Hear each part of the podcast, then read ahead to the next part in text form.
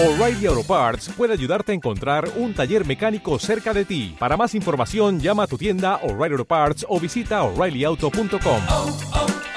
O'Reilly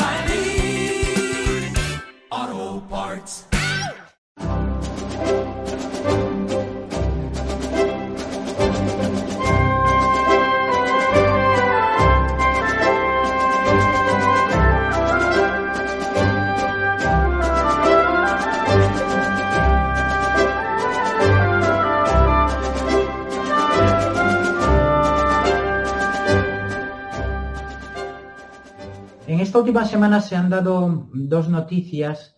eh, que creo que son botones de muestra de cómo cada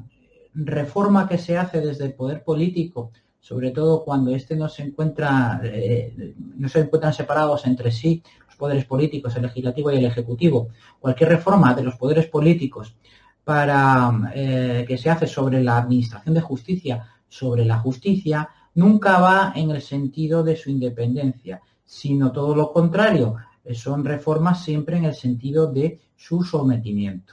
La primera de estas noticias ha sido la propuesta de reforma para que parte del gobierno de la ley procesal para que sean en lugar de los órganos unipersonales de primera instancia, concretamente eh, juzgados de lo contencioso administrativo y cuando no se trate de días hábiles, juzgado de guardia, según la actualidad, la actual eh, legislación procesal, eh, para decidir sobre medidas tomadas por los poderes políticos para um, ratificar, en definitiva, medidas que afectan a salud pública, sean ahora y a partir de ahora los tribunales superiores de justicia quienes eh, adopten o confirmen la legalidad de esas medidas que dimanan del propio poder político. Todo esto viene a la sazón de los sucesivos reveses que órganos de primera instancia de esta naturaleza, contenciosos administrativos o juzgados de guardia, primera instancia instrucción, en funciones de guardia, han adoptado revocando decisiones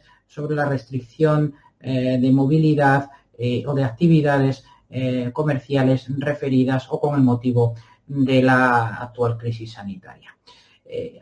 Parece que es algo meramente técnico, algo meramente procesal, eh, pero sin embargo hay un trasfondo de orden político muy notable. Efectivamente, eh, los órganos, eh, a partir de, de, audiencias provinciales hacia arriba, la elección de órganos obedece a razones de orden política y fundamentalmente se ejecutan a través de la Comisión de Designación de Destinos del Consejo General del Poder Judicial, que los eligen los propios políticos por cuotas. Ahora mismo se está discutiendo sobre los pactos del partido gobierno, el principal partido de la oposición, eh, y discutiendo los acuerdos para ese reparto de la carta judicial. Pues bien, efectivamente, los órganos donde aún existe cierto margen eh, de independencia son precisamente aquellos que no son de designación política, sino que son los órganos más bajos dentro de la carrera judicial, dentro del escalafón, como son estos que estaban conociendo sobre la licitud de estas decisiones políticas eh, en materia de salud pública, es decir, juzgados de base de lo contencioso administrativo y juzgados de base eh, de guardia que son primera instancia de instrucción. A partir de ahí, para promocionar a estos órganos superiores, como es el Tribunal Superior de Justicia, al que se le van a dar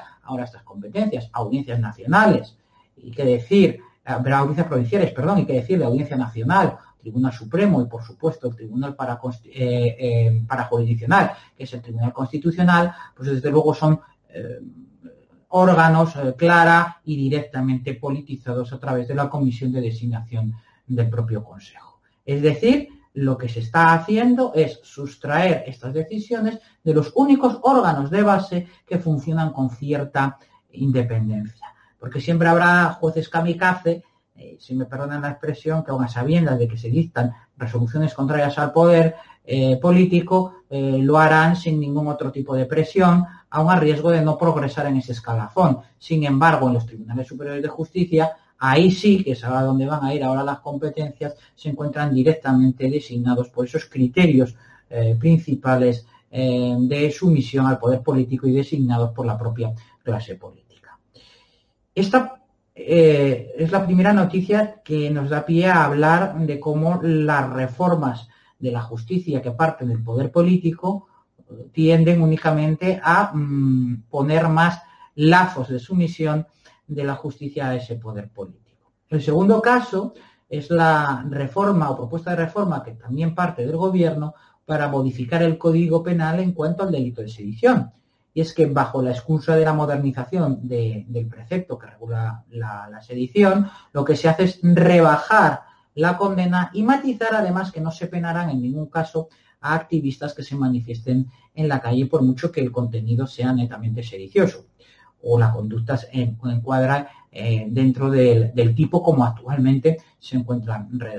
redactado. Esto tiene una consecuencia automática, que es la aplicación del principio de retroactividad en la ley penal solo a favor del reo. De tal manera que, por ejemplo, los, presos por sedición eh, del juicio de sedición catalana que debía haber sido rebelión por otra parte, eh, se van a ver beneficiados de esa reforma, de tal manera que se eh, rebajará su pena en cuanto la tengan ya abonada por la condena eh, que tienen en su contra, aun cuando se haya dictado bajo la otra ley. Pongamos que si eran siete o diez años y ahora la nueva ley son dos años, pongamos así, los que lleven cumplidos dos años salen a la calle indirectamente. Eso es un efecto clarísimo que nos pone de manifiesto que lo que se está eh, aplicando no es un criterio de mm, bondad jurídica, sino un criterio de oportunidad política del partido en el gobierno, porque necesita tender la mano a, sus socios separatistas sin que, eh, por otro lado, eh, llegar al indulto, que sería una posición absolutamente inasumible eh, desde el punto de vista político. De, esta manera se traslada lo que parece de nuevo una cuestión meramente técnica, una cuestión que es de profundo calado político. Con estos dos ejemplos lo que podemos ver, y creo que es la conclusión a la que yo quería llegar hoy, con este programa, con este corto programa, es que toda reforma de la justicia desde el poder político sin separación de poderes en origen, siempre, inexcusablemente, tenderá a aumentar los mecanismos de sometimiento de aquella a este y a reducir correlativamente los escasos espacios de independencia judicial de los titulares encargados de impartir.